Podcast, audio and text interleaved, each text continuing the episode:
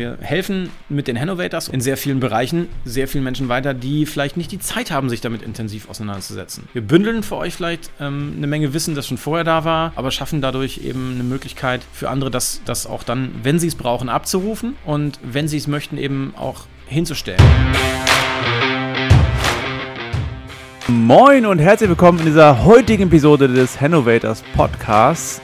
Wir haben uns ja vorgenommen, uns auch mal gegenseitig so ein bisschen zu interviewen und uns vorzustellen, damit ihr auch mal wisst, wer sind eigentlich diese drei Personen, die da ähm, diesen Podcast gestartet haben.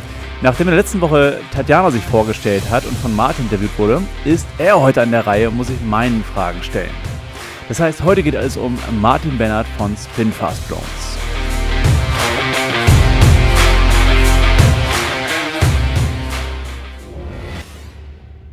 Moin Martin, schön, dass du dich hier in der Business Buddy Factory eingefunden hast, wie fast jeden Tag. Danke. ja, es ist äh, keine Überraschung, dass ich hier bin, das stimmt. In den letzten äh, Tagen bin ich wieder häufiger hier, nach diversen Verletzungen, Hindernissen oder, oder Pandemien und so. Ja, kleinen Pandemien. Things that happen, ja? Ja, ja. ja. Lass uns doch mal damit anfangen. Ähm, wer bist du eigentlich? Was ist deine berufliche Profession? Und ähm, was hat dich dazu berufen, dich mit dem Thema Innovation überhaupt auseinanderzusetzen? Wer ist Martin Bennert? Martin Bennert ist ähm, jemand, der ziemlich lange, glaube ich, nicht gewusst hat, was er können möchte. Und ähm, das mit allerlei Umwegen irgendwie erst rausgefunden hat, sehr, sehr spät und in der Mitte seines Lebens. Ich bin jetzt äh, geschlagene fast 42 Jahre alt und habe äh, ganz schön viel Zeit vertändelt mit dem eigentlichen, was möchte ich eigentlich machen. Ne? Also nach der Schule irgendwie nicht klargekommen, irgendwie vor mich hin studiert, Studium abgebrochen, Lehramt übrigens, das kennst du ja ganz gut. Ne? Du hast ich, quasi ja. auch Lehramtsabbrecher. Auf eine gewisse Art und Weise schon, ja. Also für diejenigen, die das noch nicht mitbekommen haben, aber Gerrit war äh, lange Zeit Schulleiter, stellvertretender nee, Schulleiter. Konrektor war ich. Konrektor. Mhm. Naja, also ich habe äh, es gar nicht so weit geschafft und ähm, habe ja locker einfach mal zehn Jahre ähm, fast schon meines Lebens damit vergeudet, irgendwie vor mich hinzustudieren und bei Lidl zu jobben. Oder in diversen anderen komischen Klitschen und äh, Occasions da. Das war ganz schön strange Zeit. Und ähm, dann habe ich noch mal gute sechs Jahre meines Lebens in der, in der Gastronomie vergeudet. Und witzigerweise habe ich 2010 einen Mitbewohner gehabt, der hat äh, eine DJI Phantom 1 oder was auch immer in seinem Zimmer gehabt und hat äh, so eine FPV-Brille, also diese Brillen, mit denen wir, die mir heute vertraut sind, die du auch kennst mittlerweile, ja. aufgehabt und ähm, hat er in seinem Zimmer mit so einer Fernsteuerung rumhantiert und ich habe gedacht, ja, was ist denn das für ein Freak, ne? was macht der denn da? Tausend Knöpfe an irgendeinem Schalter und ich kannte damals halt nur meine, meine Maus, meine Tastatur und äh, Controller von der Playstation. Mhm. Und der hat da irgendwas eingestellt und so, nee, damit kannst du irgendwie die Kamera steuern. Und er hat auch so einen, einen Gimbal, also ein, eine Vorrichtung, die automatisch die Kamera unter der Drohne steuert, hatte der da dran. Und ich habe mir das kurz angeguckt und dachte, puh, krass, das ist mir viel zu kompliziert. Ne? Damit will ich mich überhaupt nicht befassen. Ich will nur meine Drinks an der Bar ausschenken und abends irgendwie ja. vorm Rechner sitzen und ja, vielleicht mal eine Frau kennenlernen oder so. Das hat ja dann Und das noch mit Mitte 30. und ja, dann war es irgendwie echt noch fünf Jahre später, dass ich dann eine Frau gefunden hatte und somit auch irgendwann sogar ein Kind schon im Coming war. Und dann hat Martin Bernhard gesagt, okay, jetzt musst du mal irgendwie ein Hobby finden. Eins, eine, ein, ein cooles Hobby, was du deinem Kind später vermachen kannst. Mhm. Und dadurch habe ich mich dann, ich habe mich dann mit einem Kumpel getroffen und wir haben so evaluiert. Nein, ich habe evaluiert. Ich habe recherchiert und ihm die fertigen Optionen präsentiert abends. Und habe gesagt, pass auf, ähm, Javier, schönen Gruß übrigens. Wir können jetzt anfangen mit Carrera-Bahnen. Wir können jetzt anfangen mit ähm, ferngesteuerten Autos. Oder wir machen irgendwas ganz anderes, aber ich weiß noch nicht genau. Das war das erste Treffen. Beim zweiten Treffen kam ich schon mit der ersten Drohne an. Dann hatte ich nämlich rausgefunden, dass es also steuerbare Drohnen gibt, FPV-Drohnen, die man mit einer ja, Brille steuern kann. Also die Sachen, die ich sechs Jahre zuvor schon gesehen hatte, hatte ich quasi vergessen. Ja. Habe ich vergessen gehabt, mhm. einfach, dass es möglich war, mit Brillen, also aus der ersten Person, eine Drohne zu steuern. So. Und es war auf einmal wieder da. Und es war so da, dass ich dachte, das machst du jetzt und ziehst es durch und machst nichts anderes. Mhm. Und ich habe vollkommen angefangen, mich da reinzusteigern und habe recherchiert und nicht genug recherchiert und habe nicht mitbekommen, dass in Deutschland schon eine gro große Szene, 2016 war das, da gab es schon überall Rennen und überall hat was stattgefunden, aber mhm. ich habe gedacht, ich bin der Erste, der das macht auf diesem Planeten. und habe komplett blauäugig irgendwie gesagt, okay, 2016, Ende 2016, ich mache das im E-Mail-Zentrum, ja, im E-Mail-Zentrum, was vielleicht viele Hannoveraner kennen mögen. Könnte wohl sein. Dass da nicht viel geht. Und Unser BER quasi. ja. ja. Schöne Grüße nach Berlin. Wir sind schneller fertig. Hm. Es steht zumindest. Es, es steht, ja. genau, also ich habe dann das Render da organisiert, bin ähm, acht, neun Monaten überall Klinken geputzt und viele Türen eingetreten, sage ich mal, aber auch schon viel Unterstützung bekommen. Also ich hatte ja durch meinen Job in der Gastronomie so ein bisschen ähm, Background, so Connections aufgebaut. Mhm. Da kannte man mal so einen Veranstaltungstechniker, da kannte man hier den und wen und ja, die haben alle mitgeholfen. Das war voll cool. Also echt sehr, sehr viele Leute haben sich da auf jeden Fall dafür, dafür interessiert und äh, wir waren 2000 also 2016 habe ich die Idee geboren, 2017 habe ich quasi ganz durchorganisiert bis September, wo es dann stattgefunden hat. Mhm. Und im Entstehungsprozess dieses Rennens und dieses Events im E-Mail-Zentrum kam dann schon die Deutsche Messe AG auf mich zu, weil die wollten ja 2018 die CeBIT ausrichten mit einer Neuausrichtung. Mhm.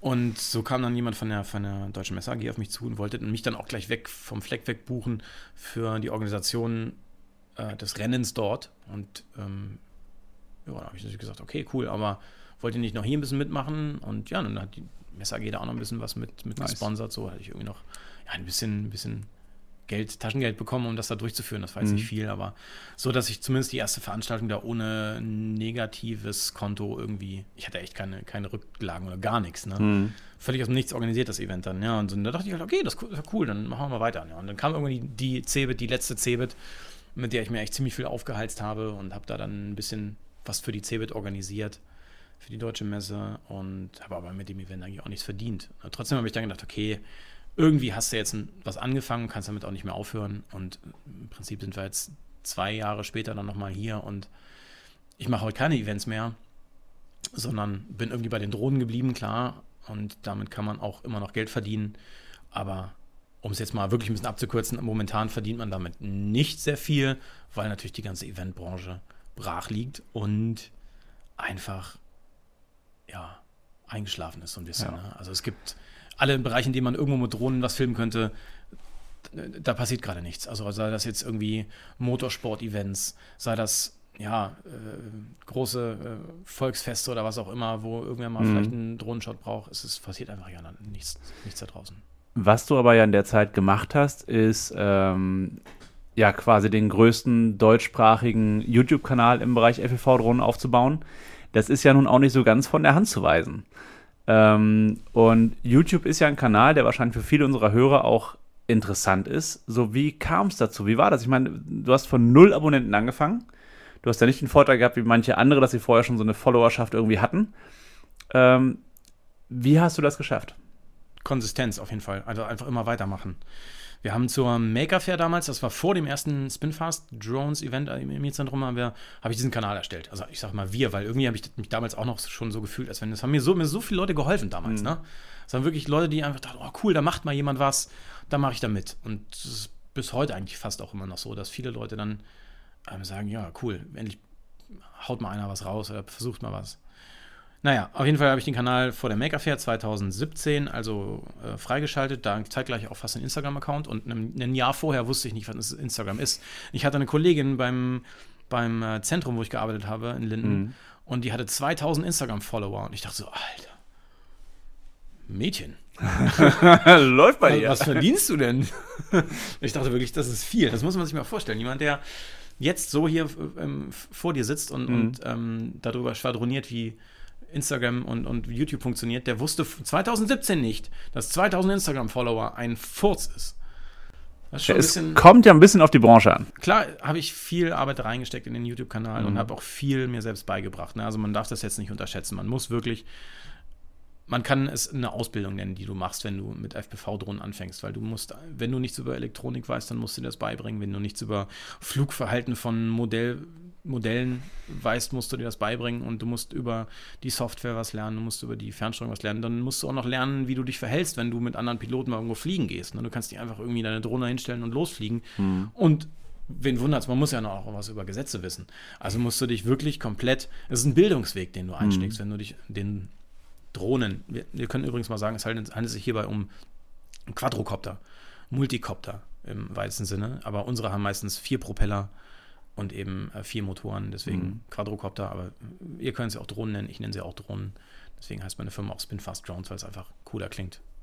Schnell, schnell drehende Quadrocopter hätte jetzt auch keiner irgendwie irgendwann mal abonniert, glaube ich. Nein, also ich glaube, äh, vom, im Ganzen, im Großen und Ganzen ist es wichtig gewesen, dass das Ding von Anfang an einen coolen Namen hat, Hm.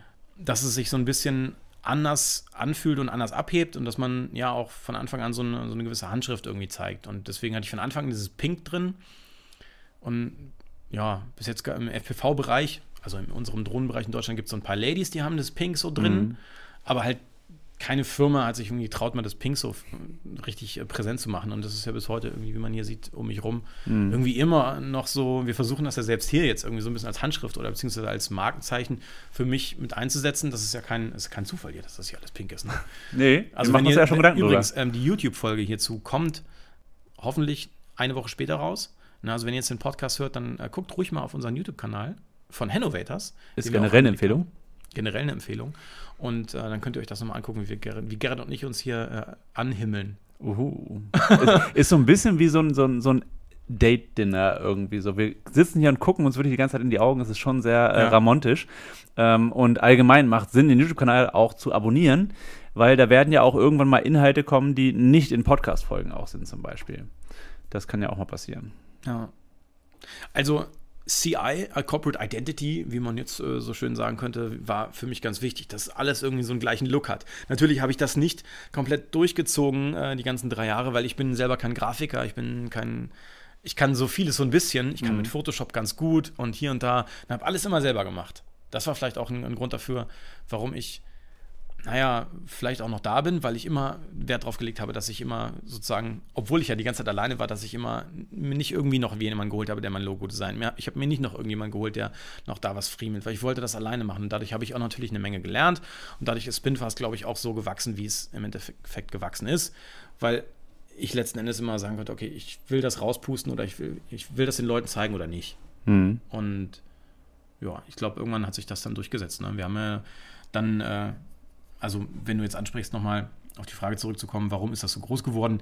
Weil ich mich mit äh, Tobi zusammengetan habe, der auch einen schon sehr großen FPV-Kanal hatte und jetzt seit nunmehr zweieinhalb Jahren schon mit mir zusammen diesen YouTube-Kanal macht und wir uns somit abwechseln und Content für die Leute liefern, den sie wissen, den, den sie wissen müssen teilweise, um Mhm. weiterzukommen, um Anfänger, ähm, also wenn du ein Anfänger bist und du musst ähm, diese Drohne zusammenbauen, dann kommst du um unsere Videos quasi nicht drum rum auf Deutsch, weil sonst macht es kaum einer. Es gibt so ein paar, die haben mal angefangen, vor zwei, drei Jahren wieder aufgehört. Es gibt ein paar sehr fähige Leute, die machen das auch schriftlich oder auf Blogs, Mhm. aber es gibt kaum jemanden, der das auf YouTube macht, in Deutsch, auf Deutsch. Und von daher, ja, es geht eigentlich kein Weg drumrum um mich, um Spinfast, um Tobi und mich. Mhm. Von daher ist der Kanal dann irgendwann in, durch die Decke gegangen, als wir so ein Bauvideo gemacht haben. Wie baue ich eine Drohne zusammen? Von der Pike auf, wie löte ich das zusammen, wie mache ich die Motoren, wie gehe ich in die Luft, wie fliege ich dann? Ja gut, wie fliege ich dann, haben wir noch nicht so erklärt, aber ja, irgendwann Kann man ja geht das machen. Jetzt, ich meine, so groß geworden ist, lässt sich mal so einfach sagen. 10.000 Abonnenten jetzt knapp überschritten. Vielleicht Ist schon 11.000. nicht so ganz Ist schlecht. schon nicht so ganz schlecht, aber es ist auch, wenn man sieht, wie schnell andere Leute nach oben kommen mit YouTube und doch, ähm, sag ich mal, einfach oder genialere Ideen haben, als jetzt eine, einen Drohnenkanal aufzubauen. Wir sind, bewegen uns in einer kompletten Nische, ne? das darf man nicht vergessen. Richtig. Also die Nische von der Nische. Wie viele erwachsene Männer kennst du, die eine Drohne haben? Ähm, ich dachte, ich kenne wirklich niemanden, aber so ein paar waren es dann schon. Aber es ist halt so ein bisschen undercover. Die gehen dann häufig so für sich alleine irgendwie fliegen und so. Und was du ja auch gemacht hast, ja nicht so, nicht nur diesen, diesen Kanal aufzubauen, sondern über die Events ja auch eine Crew so ein bisschen auch einzuschleifen. Du hast ja auch Menschen, die sich mit Spinfast verbunden fühlen, die eben äh, FPV auch fliegen und ähm, ja, euer Trikot ja auch gerne tragen und dafür auch stehen. Und das ist ja auch schon nicht so ganz ohne. Aber um mal so auf unser Thema zu kommen, Drohnen bzw. Quadrocopter sind ja definitiv ein Stück weit auch so einer ständigen Innovation unterworfen. Ne, du hast jetzt neuerdings so ein digitales System, was ja jetzt hier gar nicht unbedingt hingehört. Wer sich dafür interessiert, kann ja gerne auf Spinfast mal vorbeischauen. Ähm, wir fragen ja unsere Podcast-Interviewpartner immer ganz gerne, was heißt denn für dich eigentlich Innovation? Das bewegt sich, glaube ich, bei mir auf ähm, mehreren Ebenen. Ähm, also Innovation kriege ich eigentlich nur immer in gefilterter Form mit. Also mhm. wenn ich eine, eine neue Drohne sehe, ein neues ähm, Kamerasystem, eine neue Hardware, die irgendwie rauskommt, dann ähm, denke ich natürlich, okay, gucken wir mal, was das bringt so. Und nach zwei, drei Monaten weißt du dann, ob sich das durchgesetzt hat. Ob das ein so ein innovatives System war, was dann alle angenommen haben. Und bei dem angesprochenen Digitalsystem ist es so. Mhm. Ob das von der Firma, die es produziert hat, wirklich innovativ war, hm, weiß ich nicht. Also es haben natürlich auch einige schon anders vorher probiert. Also die Innovation kam irgendwo so aus der breiten Masse, es haben alle so ein bisschen probiert, aber die Mittel, also das, die RD, äh, Abteilung in der Firma dahinter, die hatte dann nur eine und das ist DJI, die kennen, glaube ich, ziemlich viele. Ne? Also ein chinesischer Konzern, der einen ziemlich exzentrischen Chef hat, der, glaube ich, 20 Stunden am Tag arbeitet. Und mhm. ähm, also Innovation entsteht, glaube ich, immer durch einzelne Leute, die eine Vision haben und die dann die Mittel haben, sie durchzusetzen. Und das ist ähm, zum Beispiel, ja, die Sache, die wir dann alle irgendwo merken. Ich glaube, das ist bei allen, also das, wir können viele Beispiele dafür nennen, ob das jetzt Elon Musk ist, mhm. ob das Bezos ist, der zwar jetzt nicht das, das eine Produkt irgendwie auf dem Markt hat, aber dafür hat er eben das größte Versandhaus der Welt irgendwie auf dem, aus dem Boden gestampft und im chinesischen Markt gibt es auch noch Beispiele dafür. Ne? Die Innovation an sich ist immer so, so mehrschichtig und genauso nehmen wir sie dann, also oder viele von uns nehmen die nicht so mehr so wahr. Ne? Wir werden tagtäglich von irgendwelchen Handy, Smartphones, Neuerungen überschwemmt und so. Und da kommt mal hier ein, ein kleines Review zu irgendeiner neuen Kamera, mhm. die toll ist und so. Das verschwimmt alles so bei uns. Ähm, aber die wirkliche Innovation bei mir selber oder beziehungsweise auf mein Unternehmen konzentriert, hat viel mit dem zu tun, was ich aufnehme durch andere. Also ich würde mhm. nicht sagen, dass ich ein innovativer Mensch bin. Ich mache nur andere Sachen gebündelt, die ich von Leuten über YouTube, über Hörensagen, über, nee, Hörensagen nicht, aber über Connections und über Netz, Networking ähm, rausgefunden habe und dann für mich umgesetzt habe. Und ich daraus baue mir dann meine, meine mein Anwenderbereich so, meine, mein Desktop quasi, womit ich arbeiten kann. Das ist jetzt ein geschlechter Vergleich, aber im Prinzip muss man sich ja seine Tools und seine Arbeitsweisen so ein bisschen zurechtlegen, damit das gut funktioniert und man mhm. damit zurechtkommt. Und das ist so ein bisschen, wo ich selber sage, okay, ja, vielleicht, so wie ich jetzt mir das zurechtgelegt habe, hat das wahrscheinlich noch keiner gemacht. Glaube ich jedenfalls nicht.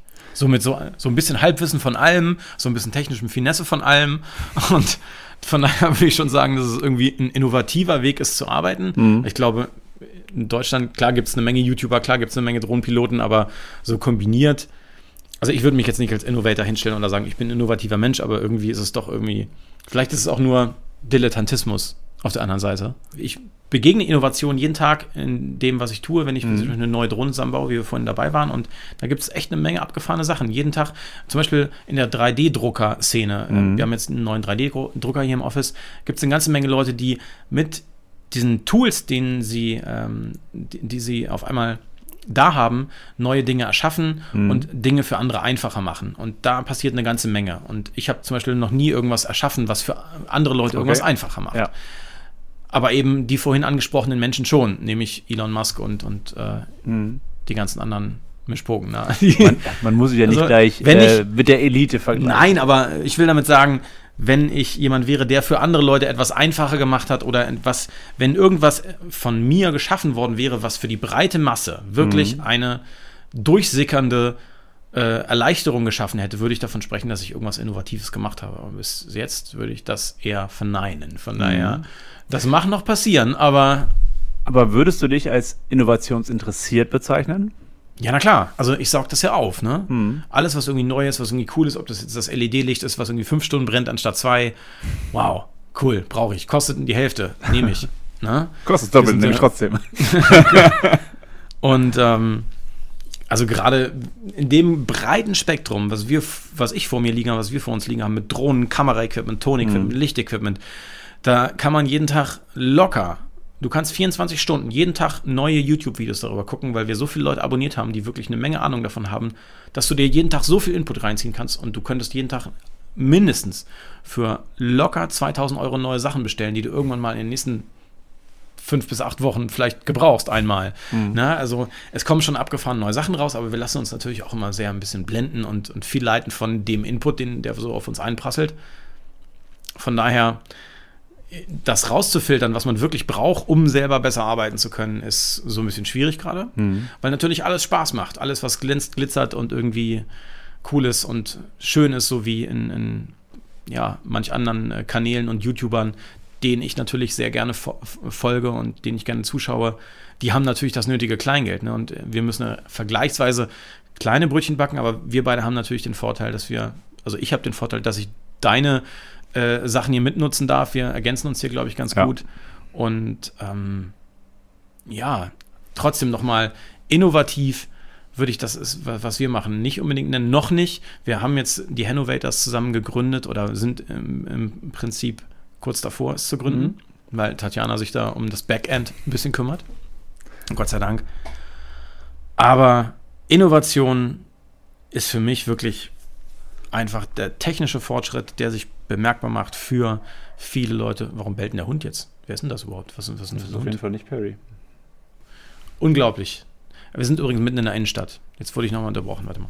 Also Innovation ist für mich wirklich nur die, der technische Fortschritt, der sich für viele Leute irgendwo bemerkbar macht und nicht die Arbeitsweise mhm. bei mir so. Das ist also. Muss es technischer Fortschritt sein? Ich habe noch in keinem größeren Unternehmen lange genug gearbeitet, um zu wissen, ob das jetzt auch äh, im Workflow Innovationen geben kann. Wir haben davon gehört und wir haben ein paar Leute interviewt, die da mit Sicherheit mehr zu erzählen könnten, aber ich bin mir nicht ganz sicher, ob das äh, auf mich gerade zumindest äh, oder ob ich mir was anderes vorstellen könnte als mhm. technische Innovation. Es, es geht ja gerade um deine Definition von Innovation, von daher ja, darf ja jeder alles. Ist ganz klar technisch. Technisch. Mhm. technisch. Wie würdest du Hannover als Wirtschaftsstandort für Innovation oder für innovative Ideen beschreiben? Wie nimmst du es wahr? Du bist ja selbst auch mit Hannover Impuls schon in Kontakt gekommen und ähm, hast da deine Eindrücke gesammelt, hast auch viele Connections in dem Bereich gemacht. Wie nimmst du Hannover wahr? Denkst du, dass Hannover ein guter Standort ist, um zu gründen, um auch innovativ zu gründen? Wenn ja, warum? Ja, lässt sich relativ einfach beantworten.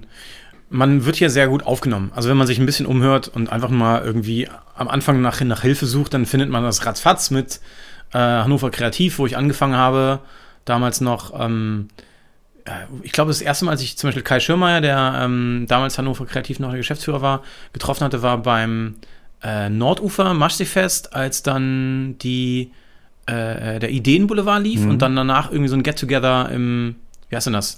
Ähm, Groove Garden. Groove Garden, genau. Groove Garden ja. war, genau.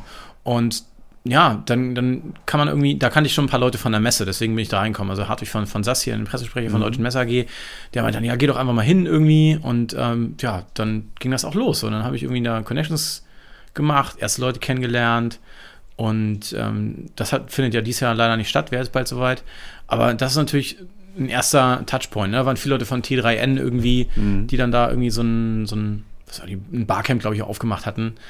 Und ähm, man kommt ziemlich schnell an die Leute ran, weil Hannover ist eben nicht groß und dann ist man auch schnell per Du und dann läuft das alles ganz ratzfatz so. Und mhm. wenn du ein Unternehmen hast, was irgendwie, naja, nach, also sag ich mal, sehr, sehr laut ist, mit irgendwas Großem, irgendwas Physischem, dann geht das sowieso ratzfatz, weil dich natürlich irgendwo, auch diese ganzen Veranstalter, die suchen natürlich immer nach, nach Unternehmen, die irgendwo ja, was vorstellen oder was präsentieren. Ne? Da ist ein bisschen was los ist, gerade äh, zum Beispiel äh, Stichwort Ideenboulevard, mhm. wo dann am Nordufer da äh, 10, 12 Pavillons aufgebaut werden. Und das war, glaube ich, für dieses Jahr auch wieder noch größer geplant. Ganz tolle Sache. Und solche Veranstaltungen, ja, werden eben oft gemeinschaftlich und mit den, naja, wenig oder, oder auch mehr mittlerweile großen Playern eben, wie angesprochen, Deutsche Messe ist da immer mit drin, Hannover Kreativ. Dann natürlich Hannover Impuls, mhm. da war dann mein zweiter Anlaufpunkt. Also ähm, haben mich dann Leute aufgenommen und äh, mich betreut und dann eben durch die ersten Schichten so ein bisschen mit durchgenommen, viel geholfen, auch ein bisschen gefördert eben und hier mal ähm, eine kleine Beratung übernommen oder sowas. Und da kann man dann schon äh, andocken, wenn man gar keine Ahnung hat. Ähm, Gründer gründen heute von Hannover Impuls, tolle mhm. Veranstaltung, die jedes Jahr auch im September eigentlich immer stattfindet, glaube ich wo ich schon zweimal Gast war, ganz tolle Speaker laden die ein, ganz mhm. tolle Leute, die dann das eben ähm, Deep Dives am äh, Wochenende da ein, abhalten, wo man eine ganze Menge mitnehmen kann. Und das ist natürlich auch eine super Netzwerkveranstaltung. Und diese Netzwerkveranstaltungen finden in Hannover immer so in regelmäßigen Abständen statt. Mhm. Alle eher so im Spätsommer hat man das Gefühl. Oder beziehungsweise ab Mitte des Jahres dann, aber da, das sind tolle Sachen. Und 12 Minutes Me, wo ich, ja. hattest du vorhin angesprochen, äh, findet hoffentlich bald wieder statt. Giancarlo, wenn du zuhörst, wie sieht es da aus eigentlich? Ja, also Location gibt es und ähm, wir sind dabei. So, und also ich kann mir das nur vorstellen, ich weiß es nicht. Wenn das jetzt in anderen Städten wäre, wäre das wahrscheinlich schwieriger, da aus der Masse herauszustechen, mhm. weil du einfach auch mehr Unternehmen hast, die sich da irgendwie auf die Plattform oder auf die, auf die Bühne drängen. Andererseits kann das natürlich dann nach hinten raus auch blöd sein, wenn du merkst, okay, du hast hier nicht so viele Anknüpfpunkte und du bist mit deinem Unternehmen, äh, naja, allein auf weiter Flur und musst dann eben doch in eine andere Stadt, weil in Hannover dann doch nicht so viel geht. Es ist mhm. auf jeden Fall eine schon oft gehörte Floskel, glaube ich, von vielen Unternehmen, die dann sagen, ja, Hannover ist super, um groß zu werden, aber wenn du dann doch was Ernsthaftes machen willst, musst du dann doch irgendwo hin oder wo, wo mhm. richtig was los ist. Ich selber wüsste nicht, warum ich, das, warum ich das jemals erfahren sollte, weil ne, YouTube oder beziehungsweise mein Hauptbusiness gerade ist YouTube und das kannst du von überall aus machen. Ich wüsste, ich wüsste nicht, warum ich das anders machen sollte. Aber hey, es gibt Unternehmen, die machen auf ganz anderen Leveln ganz andere Geschichten und für die ist es mit Sicherheit auch total doof, dann irgendwie nach der Wachstumsphase oder in der Wachstumsphase in Hannover zu sein. Aber sowas ist noch so out of my reach, dass ich da gar nicht drüber schwadronieren möchte. Ja. Ich glaube, aller Anfang ist hier, ist hier super und äh, für bestimmte Bereiche ist es hier auch perfekt, gerade weil es so heimisch ist, weil es so, wo nah, so nah mhm. beieinander ist und weil du ganz tolle Leute hast, die anderen Leuten eine Plattform geben, weil du die angesprochenen Player hast, weil du Freiräume hast, wie, ähm, oder beziehungsweise dich auch frei ausleben kannst, überall, wo du es möchtest eigentlich. Mhm. Und es viele Optionen dafür gibt. Aber eben nicht genug. Deswegen haben wir die Hannovators jetzt in der Gründung eigentlich, damit es noch mehr Räume gibt. Richtig. Und um halt eben so die innovativ agierenden Unternehmen und Startups auch noch mal, noch mal so ein bisschen zusammenzubringen und sich so gegenseitig so ein bisschen vorzustellen. Ne? Ja, das trifft ganz gut. Also, wenn ihr uns direkt äh, ansprechen wollt auf irgendein Thema, dann wissen wir meistens oder spätestens nach fünf Minuten eine Antwort darauf. Nein, das ist äh, schon, wie, wie, du sagst, also wir helfen mit den Innovators, oder zumindest ist es der Plan, ja. in sehr vielen Bereichen, sehr vielen Menschen weiter, die vielleicht nicht die Zeit haben, sich damit intensiv auseinanderzusetzen. Wir bündeln für euch vielleicht ähm, eine Menge Wissen, das schon vorher da war, aber schaffen dadurch eben eine Möglichkeit für andere, das, das auch dann, wenn sie es brauchen, abzurufen und wenn sie es möchten, eben auch hinzustellen sozusagen. Das ist eigentlich unsere Zukunftsvision davon, ne? dass wir so ein ja. Setup, wie wir es hier gerade aufgebaut haben, zum Beispiel binnen zwei Stunden eben im, in, in, in, im Ministerium zum Beispiel aufbauen können, was wir gemacht haben. Ja. Wenn das so weiter gut funktioniert und wir vielleicht noch wachsen, vielleicht kommt ja auch noch mal ein Teammitglied hinzu, wer ja. weiß das schon und äh, da kann eine Menge passieren. Gerade wenn man eben so die Möglichkeit hat, sich in Hannover, wie in Hannover, sich auszudehnen, weil noch Platz ist, den man ja. noch füllen muss kann das ganz gut werden, glaube ich. Und ja. würden uns freuen, wenn ihr da draußen irgendwie Bock habt, mit uns diesen Weg weiterzugehen, Richtig. uns zu folgen vor allen Dingen. Das wäre ganz cool. Auf ähm, allen Podcast-Plattformen gerne ein Abo dalassen, iTunes eine Bewertung. Warum gibt es eigentlich eine Bewertung auf iTunes? Das ist totaler Quatsch. Echt, gibt's Instagram nur? haben wir jetzt, auf den anderen kannst du glaube ich nicht bewerten. Wir haben Instagram, wir haben YouTube, wir haben Facebook. An sich sind wir fast überall zu finden, außer auf Twitter und auf Xing, aber wer ist schon auf Xing? Doch, ähm, wir haben einen Twitter-Account. Tati hat einen Twitter-Account erstellt. Ach, einen Twitter-Account auch? Ja. ja. Man lernt immer wieder dazu.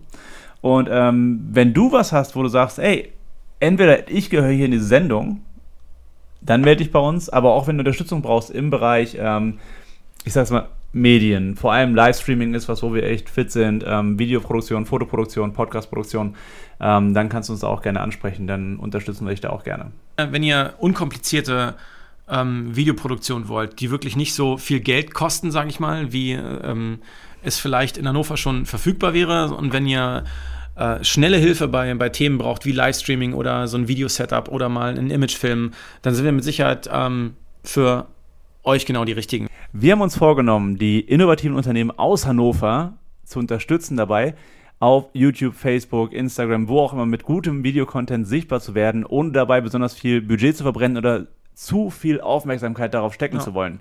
Vielleicht kennst du das Pareto-Prinzip mit 20% der Leistung, 80% des Ergebnisses erreichen. Das ist das, worauf wir uns spezialisiert haben und wofür wir auch wirklich gut geeignet sind, wo wir jetzt auch mit Ministerien schon zusammenarbeiten und mit verschiedenen Kunden. Und ähm, wenn du da Bock zu hast, dann melde dich gerne. Aber ganz wichtig, das hier soll kein Werbepodcast werden. Also das hörst du jetzt nicht in jeder Folge, sondern ja. nur dann, wenn es auch wirklich passt. Und jetzt geht es ja darum, uns mal vorzustellen. Und damit denken wir, es ist auch legitim, dass du auch weißt, was wir eigentlich machen.